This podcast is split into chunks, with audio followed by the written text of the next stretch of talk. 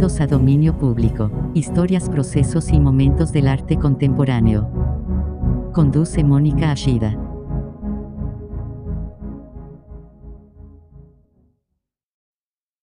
Buenas noches, bienvenidos a Dominio Público, historias, procesos y momentos del arte contemporáneo. Eh, les damos la más cordial bienvenida a quienes nos sintonizan en Guadalajara a través del 96.3, en Puerto Vallarta en el 91.9 y en Ciudad Guzmán en el 107.1 de la FM, así también como a través de jaliscoradio.com.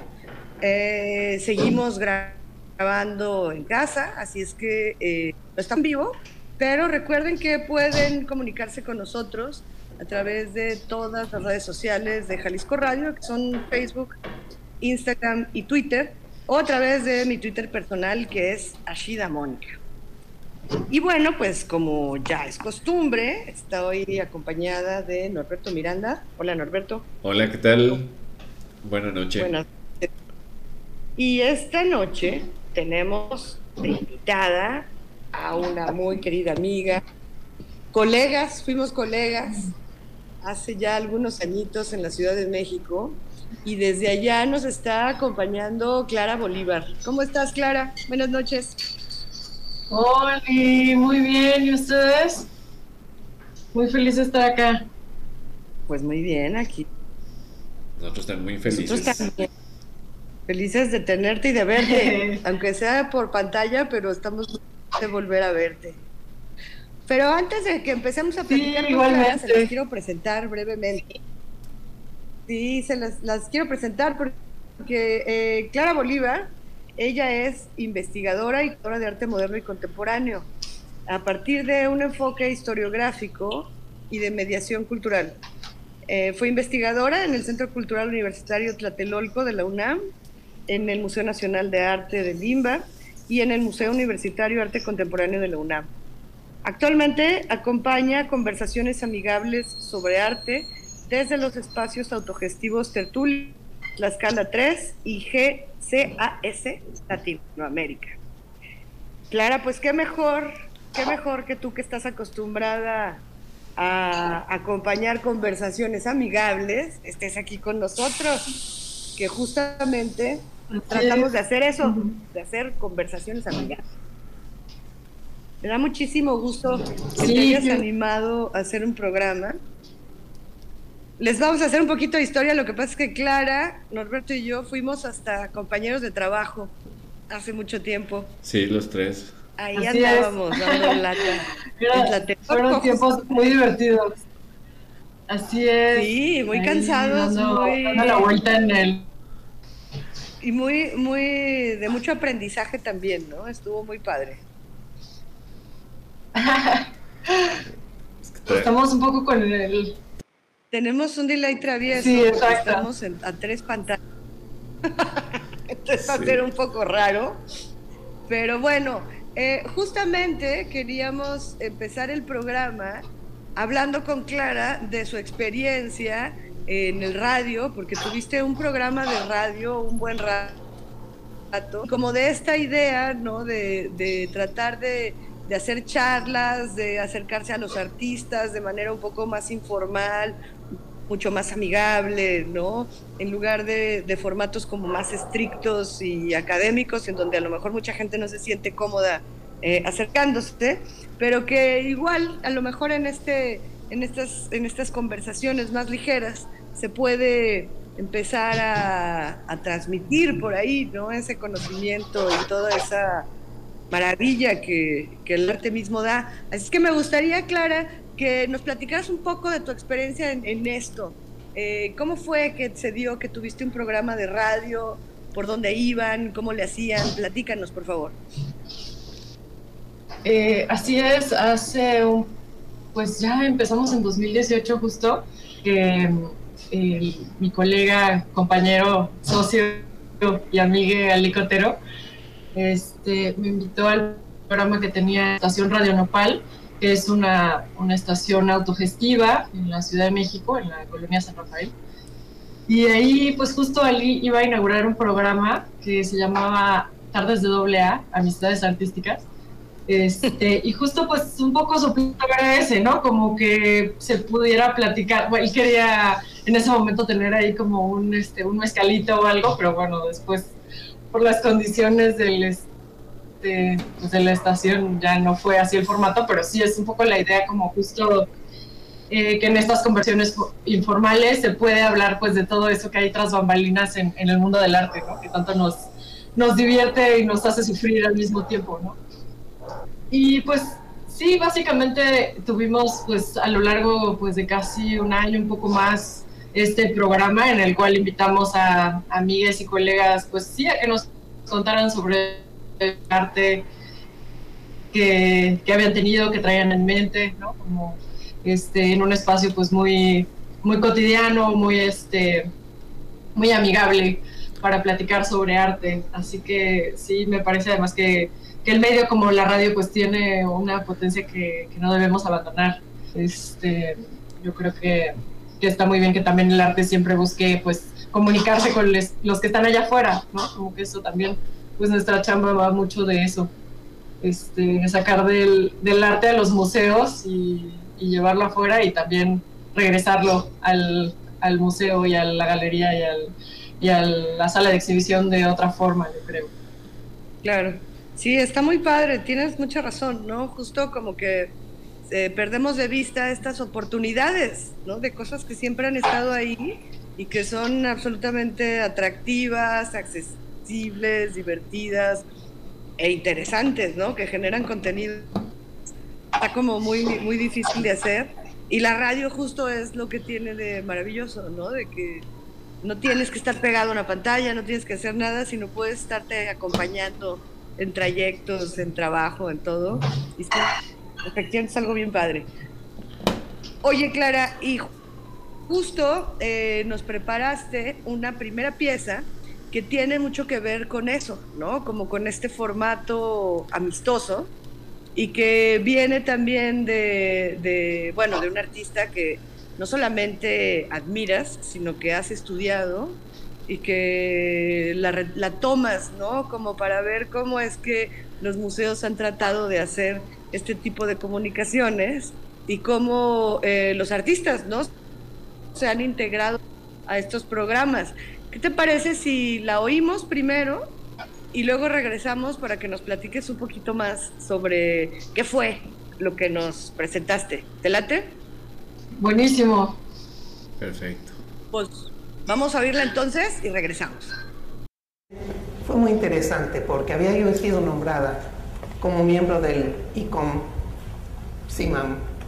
Em, y tenía yo, pues ya en ese aquel entonces, muchos amigos, colegas que eran directores de museos, a quienes jamás les informé que era yo artista porque yo había escuchado uno o dos que decían que eran pintores y esto, y como que decía yo, pues entonces maestro no la hiciste como artista, ¿verdad? entonces te metiste a la museografía o a la dirección de museos. Yo dije, a mí no me van a caer, a nadie les dije. Entonces me nombraron por México la delegada de, para la Bienal de París. Y lo que me pedían era que enviara yo a seis artistas menores de 35 años. Y yo me puse a pensar, ¿cómo que seis artistas en esta enorme ciudad, esta enorme república con tantas, tantos talentos? ¿De dónde voy a sacar seis? Mi primera idea era nombrar a seis colegas, que cada uno escogiera uno, que no fuera una selección mía, que parecía horroroso. Y luego, como ya conocía yo a los grupos, se me ocurrió, se me prendió el foco, dije, ¿y qué tal que en vez de mandar seis artistas individuales, mandó a seis grupos ya formados, porque ya estaban formados. Y creo que a propósito, nunca expliqué muy bien a mi, digamos, al coordinador, que era el director del Museo de Uruguay, lo que iba yo a hacer. Yo dije, yo encantada. Iban seis, pero creo que no especifiqué muy bien pero lo hice a propósito, pues yo sabía que me iban a decir que no, entonces eran no 6, eran 36. Los reuní a los miembros de, estos grupos y les dije, es muy importante esta bienal, hagan algo realmente importante. Se van a ir a París, les van a pagar, bueno, vamos a conseguir que México les pague el transporte a, la obra y los que puedan ir por su cuenta, pues, pues qué bueno, ¿no? porque pues, eso no lo vamos a poder conseguir. Y nos enteramos de que iban a pedirle a Borges, a Borges, que escribiera este, lo, del catálogo de la parte latinoamericana. Yo dije, pero ¿y, cómo se va a enterar lo que estamos mandando? Y una cosa es que escriba de maravilla, pero que, vea la obra está, canijo, ¿no? Entonces este, decidimos pedírselo a, a, a Gabriel García Márquez. Esto empezó a causar problemas con mi coordinador en, Uruguay, porque me, ya se enteró de los grupos y me dice, pero ¿cómo? Te pedimos seis artistas y tú estás mandando como 36. No le dije, no son 36, son seis equipos. Un equipo, otro equipo y son seis equipos. Respeto el número 6. Pues se me echaron un poco en contra porque como que no se valía. Yo dije, sí se vale. Va una obra por equipo, son seis obras. Y eran muy buenas. Tan buenas que yo dije, para que se entere el público mexicano, las vamos a presentar en el Museo Universitario. Ahí se montaron y ahí las inauguró Barrosier. Tuvieron mucho impacto, mucho éxito. Pero sí tuvo unas broncas infinitas entre la, coordinación de Latinoamérica, París luego cambiando de, autores para lo que iban a escribir en el catálogo. Y bueno, me podría seguir horas en este asunto, pero en fin, así fue.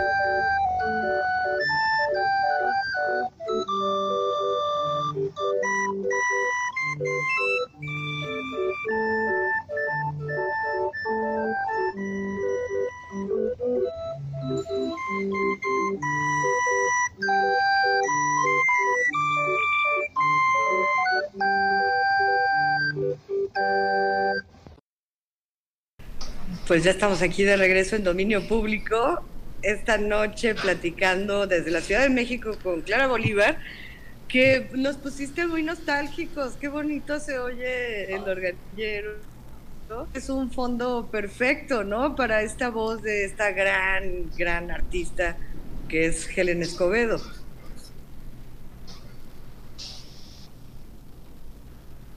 Así es, eh, Norki sugirió esta, este acompañamiento del organillero y suena muy bien, justo como, Helen Escobedo, como bien decía Moni, platicando en este programa que tenía el Museo de Arte Moderno que se llamaba Ven a tomar café y que efectivamente pues invitaban a, gestores, artistas a, a, tomarse un café con quien quisiera, ¿no? Entonces era la oportunidad para que pues pudieras pudiera el público ir a tomarse un café con, pues, con los artistas y, y, diferentes figuras de la cultura. Y en esta ocasión, pues Helen Escobedo platica eh, de las broncas y, retos que tuvo al, pues, al seleccionar esta, pues, esta curaduría, que en ese momento no se llamaba así, pero fue como una curaduría para la Bienal. Y como utilizó pues esta invitación a, seis artistas para invitar a seis colectivos o grupos y entonces este, utilizó muy bien su, sus estrategias como gestora cultural para lograr mandar ahí a toda una banda a París. Sí, me parece muy pertinente combinar eh, pues estas dos instituciones del espacio público, ¿no? Helen Escobedo y el organillo este, que son, son dos grandes este, hallazgos ¿no? que puedes tener en, en, la Ciudad de México, en los parques, en las calles. Este, toparte con alguno de los dos siempre es muy afortunado. Claro, oigan, pues eh, se va como agua el tiempo y ya tenemos que irnos a nuestro primer corte, pero regresamos porque todavía tenemos que platicar bastante sobre, sobre esta pieza. Hay varios temas que ahí se, se desprenden. Así que por favor no se vayan, que volvemos en unos minutitos. Estás escuchando Dominio Público.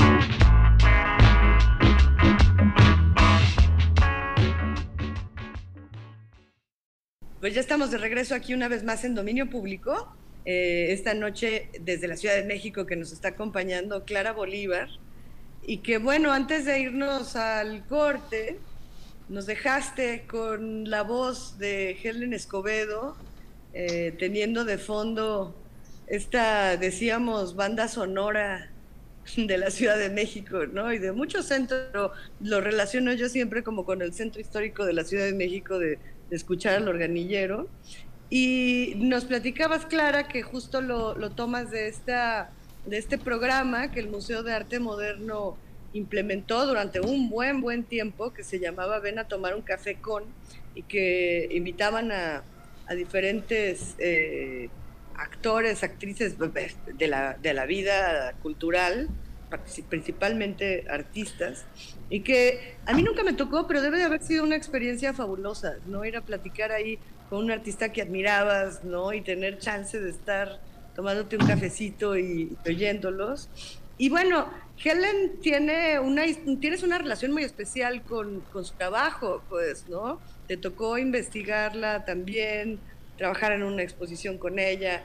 Platícanos, ¿por qué, eh, digo, a, lo que seleccionaste, ¿no? De ver cómo, cómo metió en apuros a todas las instituciones posibles que está un evento del tamaño, ¿no? De la Bienal de París para, para, para hacerlo todavía más complejo de lo que es. Así que me gustaría muchísimo saber tu relación con ella, Clara, porque tienes ahí varias cosas con, con Helen Escobedo. Así es, Bonnie. En 2016 ya este, entré justo a trabajar en el, en el MUAC, en el Museo Universitario de Arte Contemporáneo, eh, para revisar el fondo de Helen Escobedo junto a otra investigadora, Elba Peniche.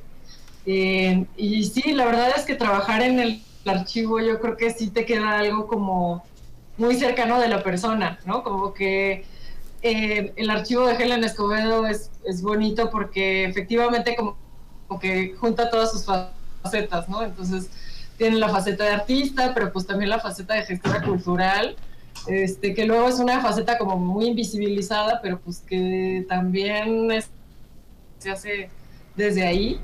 Este, y pues una faceta personal, ¿no? Como de, de sus amigues, de su familia este, que es, digamos que la menor parte, pero pues también le da como cierto, este, pues sí, como este archivo que tiene, que muestra estas diferentes facetas. Entonces, sí, efectivamente, en, 2017 hicimos una exposición sobre justo esta faceta menos conocida de Helen Escobedo, que es la de, pues, de gestora cultural, de directora de, de artes visuales de la UNAM fue directora casi 20 años y pues entre puros hombres también.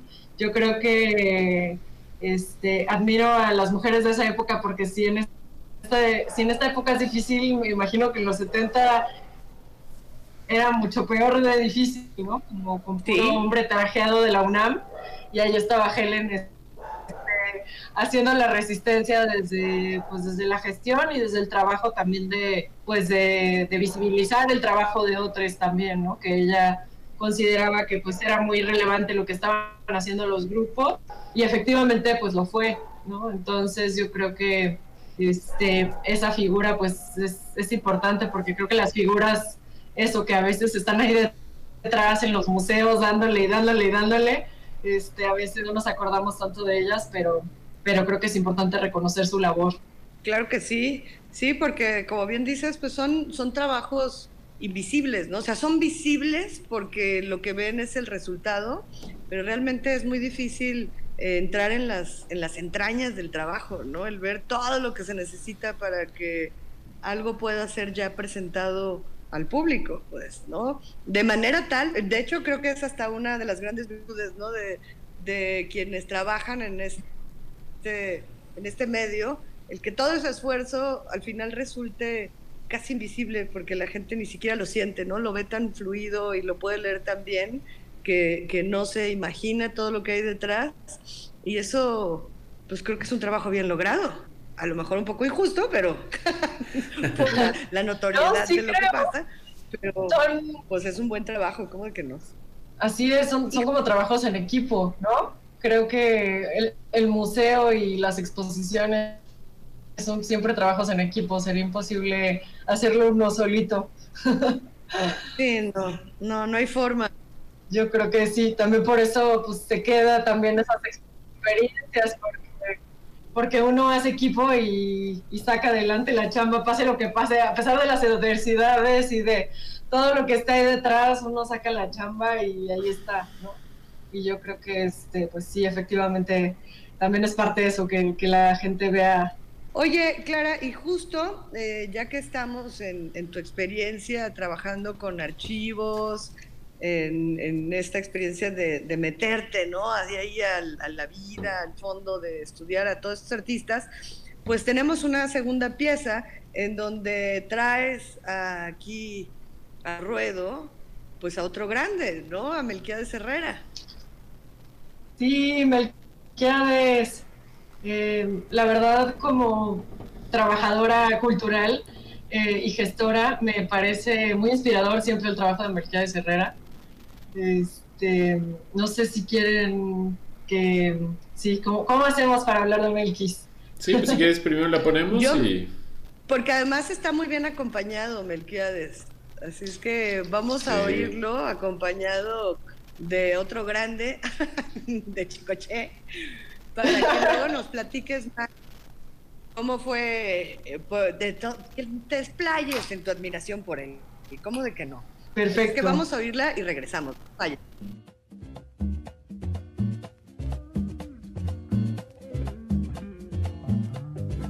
Otra de las críticas que ha recibido muy fuertes el performance es precisamente que lo tachan de frívolo. Bueno, ¿Qué opinas acerca de esto? Lo que pasa es que todo arte tiene una, una función en un momento determinado. Cuando los ambientes sociales son muy solemnes, el arte, tiene que cumplir la función de solemnizar. Cuando Duchamp le pinta bigotes a la Mona Lisa, igual que se hacen las sátiras a los candidatos a diputados o a presidentes en los países como Francia o México, eh, se trata de hacer un distanciamiento. La gente ha llevado a ver el arte de una manera demasiado solemne, como cuando vemos, oímos de los clásicos, se nos imaginan unos señores apolillados. Pero en realidad para mí los clásicos están vivos, es como si ay, De la misma manera, lo, efímero o la forma efímera manifestada como frivolidad es una forma de, de, restaurar la vitalidad de las cosas, la mirada primera sobre las cosas. Y a veces suena frívolo, pero esa es su función.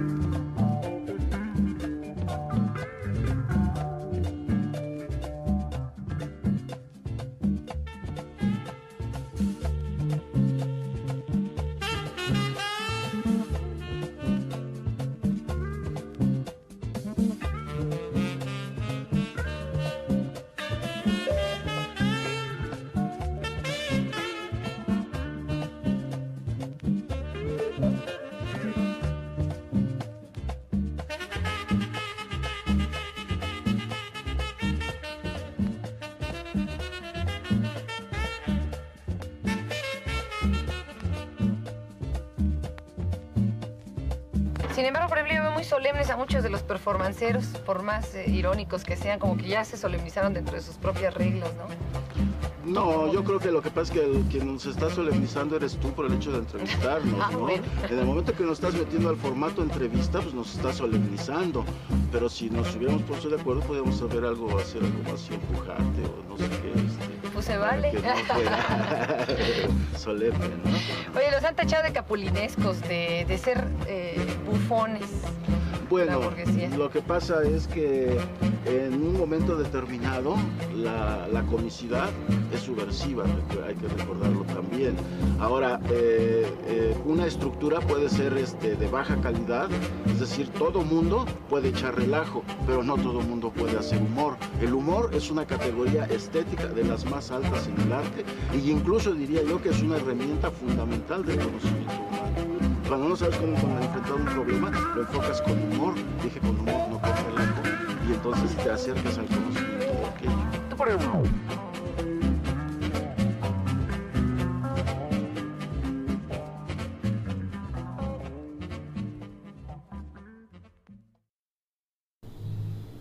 pues ya regresamos y bueno, qué gozo de entrevista.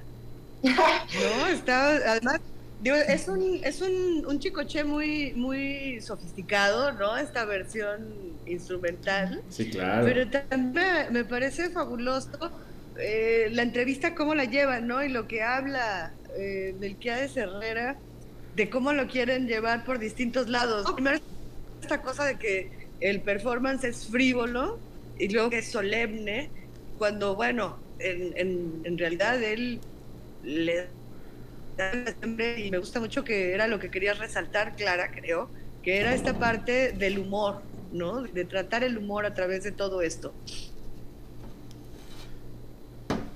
Sí, así es. Es, una, es un archivo muy, muy interesante. Es una entrevista que le hacen en los 90, justo para la, televisión. Este, y que la, entrevistadora que suena ahí es una joven este, Fernanda Tapia. Este, pero efectivamente es muy divertido porque como que eso, como hablar de solemnizar toda esta, eh, pues esta idea del arte, ¿no? Que, que, que muchas veces se tiene. Eh, Melquiades Herrera enfatiza la importancia del humor, ¿no? Como este, dice que es una, una de las más altas categorías del arte y pues incluso del conocimiento humano, ¿no? Como que si, si somos capaz de, capaces de enfocar las cosas con humor, pues tomamos una distancia, ¿no? De alguna forma. Este, y si no, pues sí, como decíamos, pues sí, sí, mejor, mejor reír a llorar, ¿no? a veces, Siempre. este, entonces sí, quería compartirles este material porque me parece también eso, que la misma entrevista, ya ves que, que si se ponen de acuerdo hasta se podrían empujar, ¿no? Y ella le dice, pues se vale, o sea, como que están, están jugando, ¿no? Entonces me parece que, que, el juego es muy importante, o sea, que no debemos perder que, de vista que pues el arte es una herramienta de juego también para, para jugar entre nosotros, este, para bromear, para pasarla bien. Pues sí, sí, la verdad es que muchas veces es lo, lo más interesante que puede pasar, ¿verdad? Sí, y, y me de pareció muy, muy apropiado aquí Chicoche porque me parece una especie de análogo, ¿no? A, a, a Melquiades Herrera en la música, este, que, que, podía transportar este, las cosas hacia un punto pues no tan solemne, ¿no? Incluso pues él toma canciones este, con referencias históricas este, y las puede llevar a, a, a, a la pista de baile, ¿no? Eh, esta canción... Sí, como, ¿dónde te agarró el temblor, no? Ajá.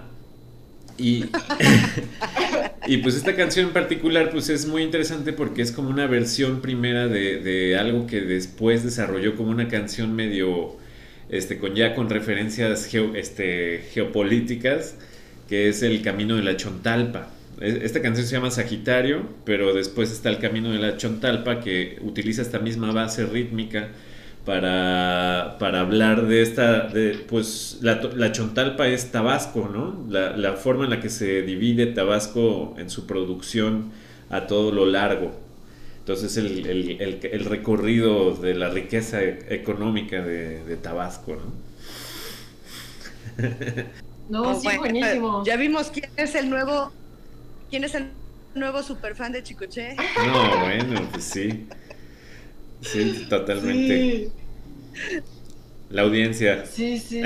Oye, justo, Norberto, dijiste, dijiste una palabra como clave, ¿no? En esto de frot pero me hizo que lo hile a, a, otra, al siguiente tema, Clara, que es otra de tus experiencias, que también es muy interesante y que creo que sí tenemos que, que, platicarla como mucho, porque me intrigó desde la primera vez que vi, estaban haciendo algo en relación a los muros, ¿no? Investigación del muro.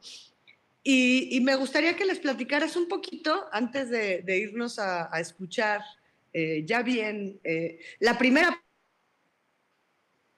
¿no? Una que básicamente es como, como en dos partes, pero como la primera parte, ¿de qué fue este, este proyecto que, que realizaste?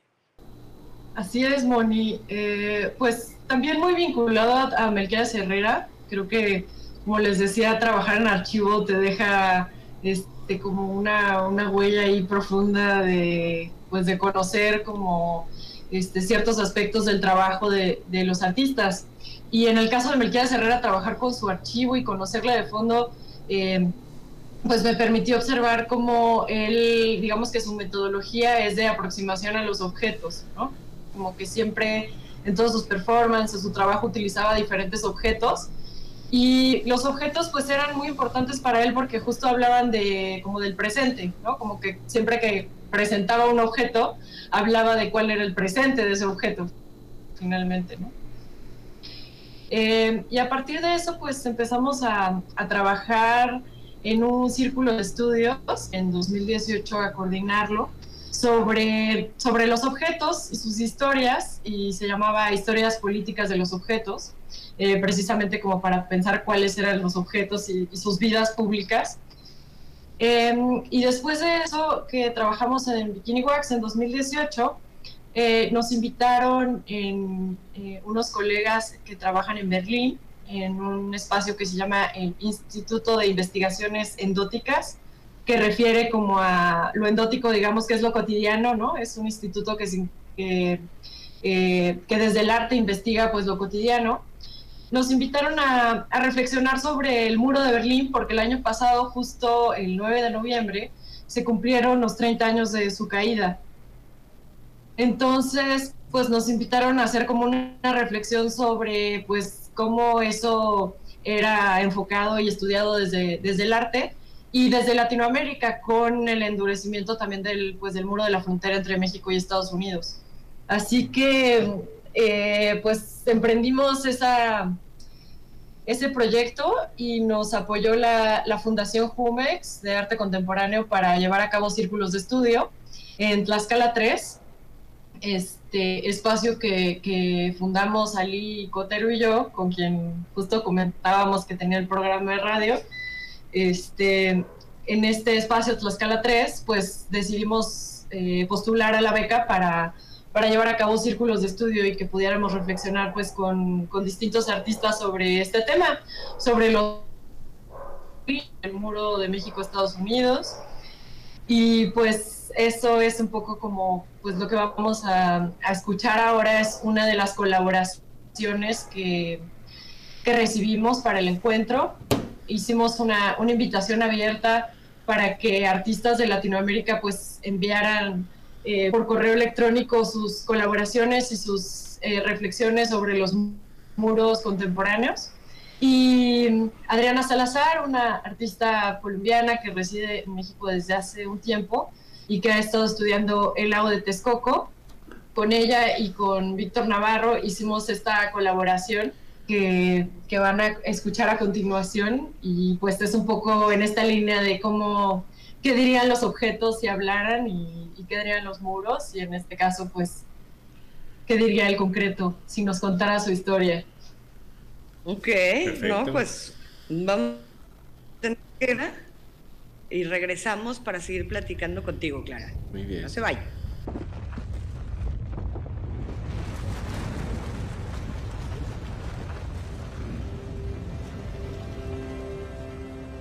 Soy la nueva roca, el nuevo sólido, el nuevo estrato de la Tierra. Soy un híbrido de polvo y líquido, una reacción química que rápidamente convierte el calor y suavidad de una masa arenosa en un bloque duro, geométrico, pesado y frío.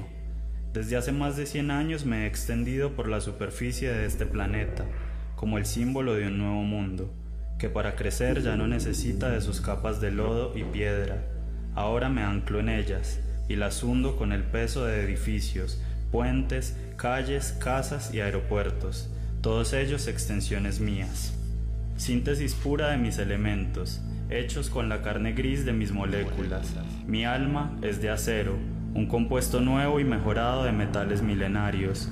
Soy un milagro, una aparición, porque emerjo casi de la nada con la dureza más contundente, y me multiplico y expando con el solo llamado de la voluntad humana. Simplemente aparezco ahí, donde me desean, y me erijo en una torre más alta que una montaña, o me extiendo por kilómetros como puente entre dos orillas, uniendo aquello que la Tierra ha insistido en mantener separado. Mis superficies son planas y lisas. Nada en la vida vegetal, animal o mineral es tan plano ni tan liso, y ciertamente nada es ortogonal como mis formas, nada tan filoso y cortante como mis aristas. Incluso los lagos, espejos de agua quieta y horizontal creados por la tierra, tienen pequeñas arrugas y olas formadas por el viento. Solo los copos de nieve compiten con mi perfecta estructura. Esa masa vieja y rocosa de valles y montañas, con toscos desniveles llamada tierra, es demasiado lenta en sus procesos de cambio. Está celosa de mí, ante la inminencia de mi revolución constructora, ante la velocidad de este nuevo material que soy, de esta nueva realidad que construyo, de esta nueva vida que represento. Ella guarda muy abajo su piedra más fuerte y sólida, en una capa demasiado profunda para ser alcanzada, invisible ante los ojos humanos, extraíble solo por la fuerza de las excavadoras que parten a las montañas en dos como castillos de arena.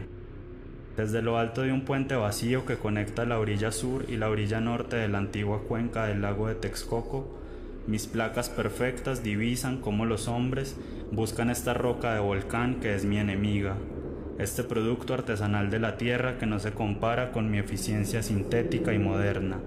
Este puente se levanta como una cinta ondulante que adorna la explanada rústica del valle, y desde su elegante altura puedo ver cómo los hombres perforan el suelo, los ingenieros intentando entender si hay dureza verdadera bajo la blandura de la capa somera e inestable de la cuenca.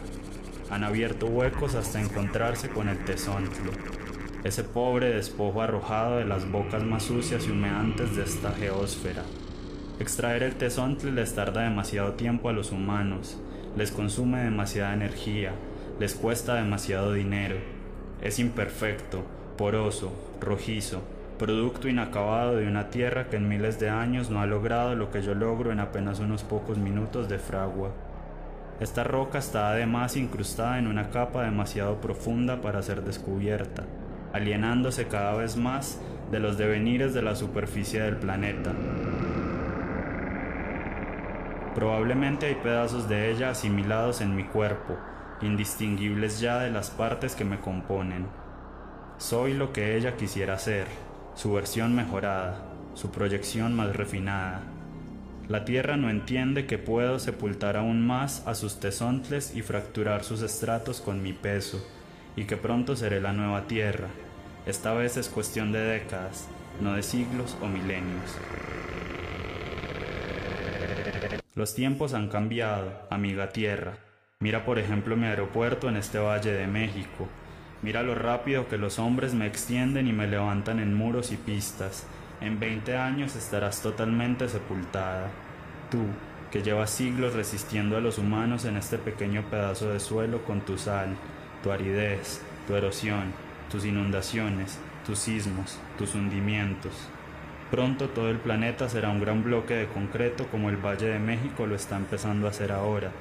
Una esfera perfecta, plana, lisa, fría y gris interrumpida solamente por edificios perfectamente verticales, inmóviles, tocando lo más alto de la atmósfera. Para mí no hay nada demasiado grande, ni demasiado lejano, ni demasiado difícil de alcanzar. Nada es imposible para mí, porque soy la expresión máxima del deseo desmedido, el apetito insaciable, el capricho, la ambición, el frío, la forma fija y la máxima dureza.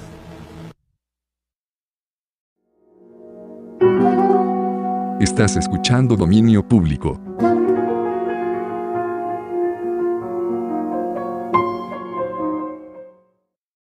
Pues ya regresamos, nos tuvimos que ir directito al corte después de escuchar esta pieza en donde Clara Bolívar nos hiciste eh, oír lo que nunca oímos.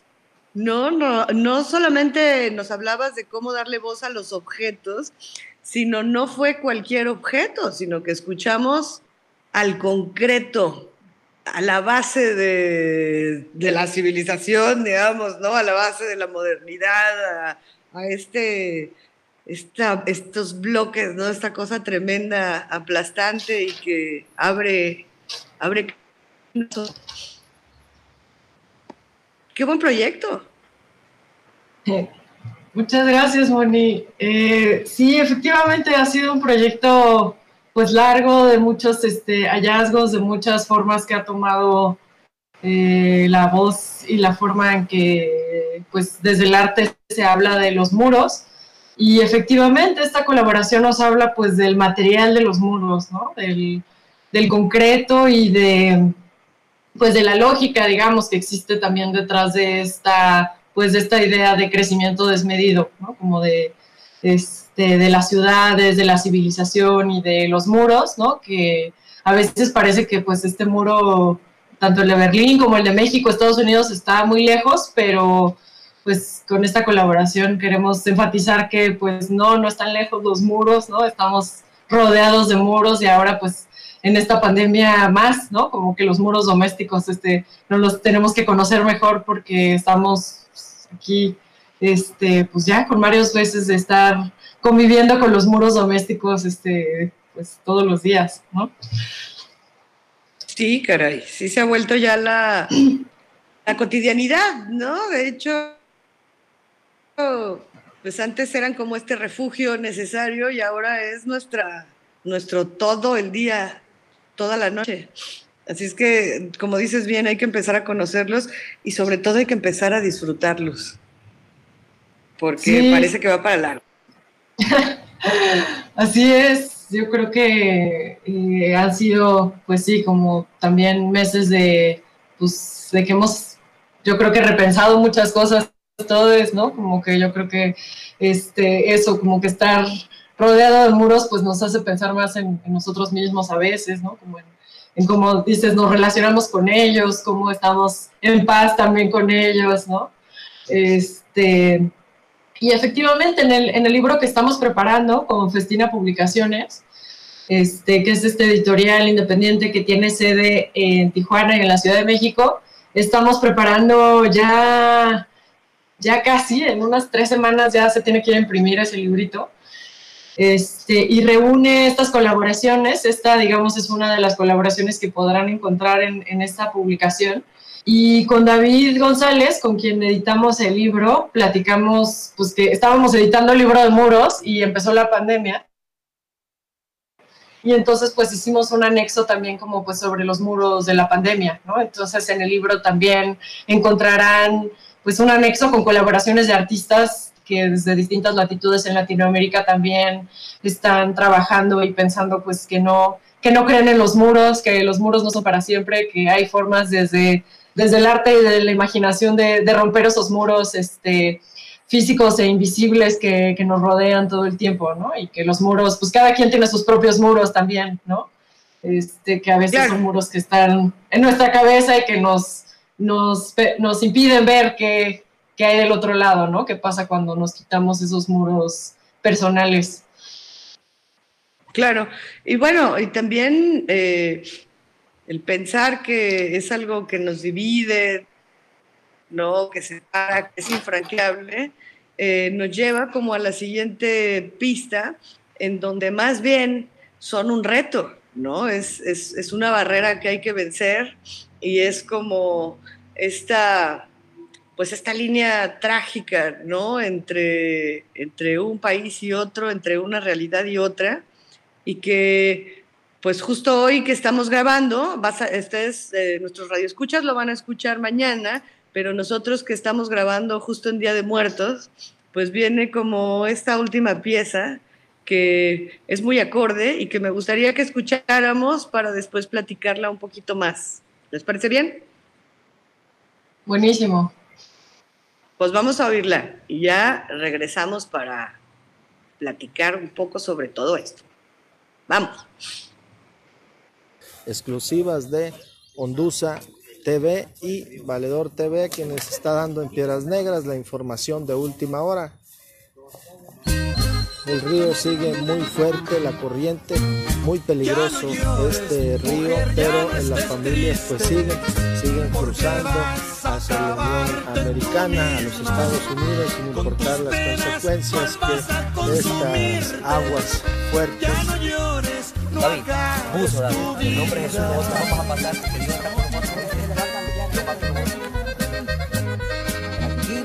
Ya no llores, no derrames más llanto que hasta en mí se encierra la tristeza. Ves rodando tu llanto por el suelo, ya no llores, piensa con la cabeza. Ya están. Bueno, pues ya están en el río. Ya están entrando. Siempre, siempre te he visto rendida. Has pasado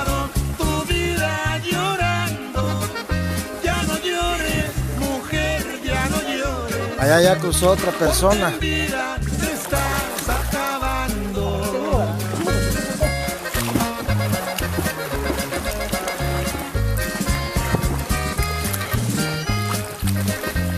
Allá va con su hijo. La otra persona va con su hijo. Y acá de este lado va- van las otras personas. Ahí ya están cruzando.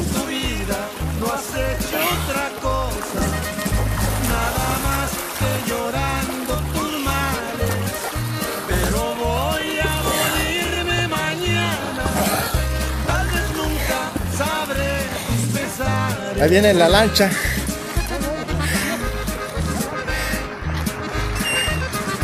Siempre, siempre te he visto rendida, has pasado tu Ya va a rescatar a los primeros.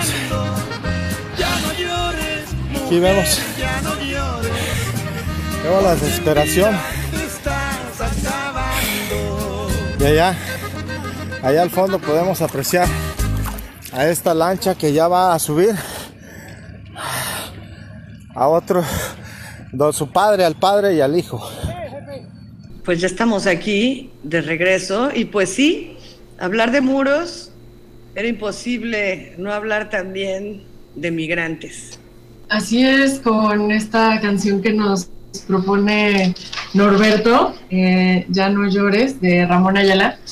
Eh, justamente, pues queremos recordar a los migrantes el, día de hoy, en este Día de Muertos de 2020, eh, porque efectivamente, pues hablar de muros también ha sido muy difícil. Creo que, este, hablando de, de llorar, pues sí, creo que vivir en este país dividido, tan contradictorio, ¿no? Y tan, eh, pues tan injusto también muchas veces, ¿no? Como tan violento, pues no es cosa fácil, amigues.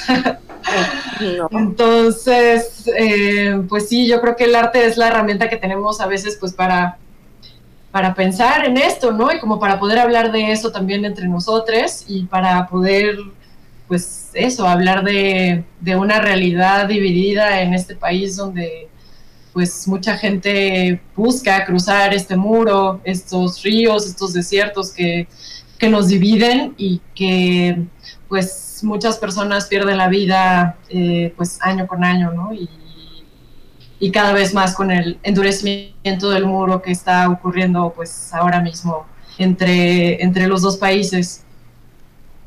Pues sí, porque pareciera que en lugar de, de que cada vez se fueran derribando barreras, al contrario, ¿verdad? Cada vez queremos endurecer más estos límites y pues sí, y devienen en historias trágicas, cotidianas, que, que ni sabemos, ¿no? Que es lo más triste y, que me parece importante que, que hayas querido eh, traer a la luz, eh, regresarlos a la memoria, aunque sea de forma colectiva y, y, sin nombres, porque no los tenemos, pero que, que es toda esa gente que, que pone su vida en riesgo por un sueño, por una necesidad, por cualquier infinidad de circunstancias que los llevan a dejar su tierra y, tratar de irse lejos, ¿no? Eh, ay, fue terrible, vimos ahí, nos, nos puso Norberto un pequeño fragmento, ¿no? De video de cómo, cómo es. No, uno, está uno de esos. mezclado en la canción. Exacto. Y que, que, que es, es desgarrador, ¿no? Ver cómo, como esta frustración de tratar de, de hacer algo, tratar de detenerlos, pero pues sí, es justísimo que, en este día los recordemos a todos aquellos que, que, se fueron, se fueron para siempre, pero que ahí están, y que tienen que estar presentes también en nuestras mentes, ¿cómo que no? Sí, y digo, yo creo que esta cuestión, o sea, no se limita, ¿no? Nada más a la ausencia que genera la muerte, ¿no? Sino que, digo, esto fue escrito en 1963 y, y pues yo creo que ahí era todavía mucho más, este, ambigua, ¿no? Esa, esa ausencia generada por el, por quien se cruzaba la frontera eh, este, pues digamos, dejando atrás toda una vida este, de donde provenía y, y, entrar a una incertidumbre, ¿no? Donde él, le, donde él le dice a la persona que consuela, este, pues yo me muero mañana y pues tú ya no llores, ¿no? O sea, e, es como entrar en ese plano de la inexistencia, no sabes si la persona que se va está bien hoy en día, este, o no, eh, es esa como paradoja, ¿no? Sí, absolutamente. Y, sí, como comentaban, pues en esta pieza escuchamos eh, las voces de migrantes cuando atraviesan el río Bravo. Y como decía Moni, sí es, es, un, es un registro muy fuerte y porque pues sí, como que les están explicando, son niños, ¿no? Niños que tienen que cruzar este, pues en un salvavidas el, río para, cruzar del otro lado, para estar con su familia. Eh, y pues es una situación realmente pues horrenda, ¿no? Como, como la, pues sí, un país que los obliga a, salir de, sus familias, de sus casas, de sus seres queridos, para, pues, para, vivir, para vivir dignamente, ¿no? Como que justamente pues eh, aunque muchas veces se criminaliza a la gente que atraviesa el muro, pues es gente en busca de una vida mejor, ¿no? Simplemente. Claro. o al menos de un sueño de vida mejor. Sí, exactamente, ¿no? Como que... Y que, y que de pronto toda tu existencia se resume a eso, ¿no? A patalea con las manos y los pies y, y suerte. Sí. Ay, qué horror, pero bueno. Sí. Ni hablar. Sí, no, es un tema muy difícil y, y, la canción que nos pone Norberto además pues de que de las mujeres, ¿no? Que hay también cientos de mujeres y madres que pues que han perdido a sus hijos, a sus esposos, a su familia y que no saben si viven o mueren, ¿no? Como que no saben si poder ponerles un altar el día de hoy porque no saben si están muertos o, o vivos, ¿no? Realmente es una situación muy, muy terrible esta que, que vivimos en este país, pero pues tenemos nosotros también pues el arte para seguir pensando sobre eso, como decíamos, pues seguir hablando de eso y, seguir recordando también a, esta gente que pues que sufre los efectos de estas violencias de, los muros que, que nos rodean todos los días.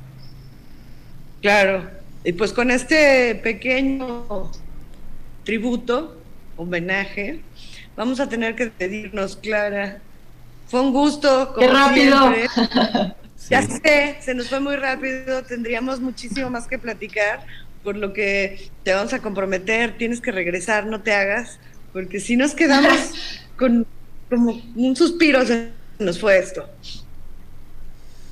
Así es, muchas, muchas gracias por la invitación. Efectivamente, pues ahí seguiremos platicando. Muchas gracias. Tenemos mucho que seguir Clara, gracias por darte el tiempo, gracias por preparar todo esto. Te mandamos un beso enorme. Es un gusto verte, aunque sea a través de la pantalla, pero siempre es un verte. Muchísimas gracias. Igualmente. Muchas gracias, Norberto, por seguir aquí al pie del cañón, produciendo el programa. Gracias a los técnicos en cabina que hacen posible que lleguemos a ustedes y no nos queda más que esperar que nos acompañen la próxima semana que descansen. Buenas noches. Buenas noches. Bye, gracias. Esto fue todo por hoy. Te esperamos la próxima semana en Dominio Público.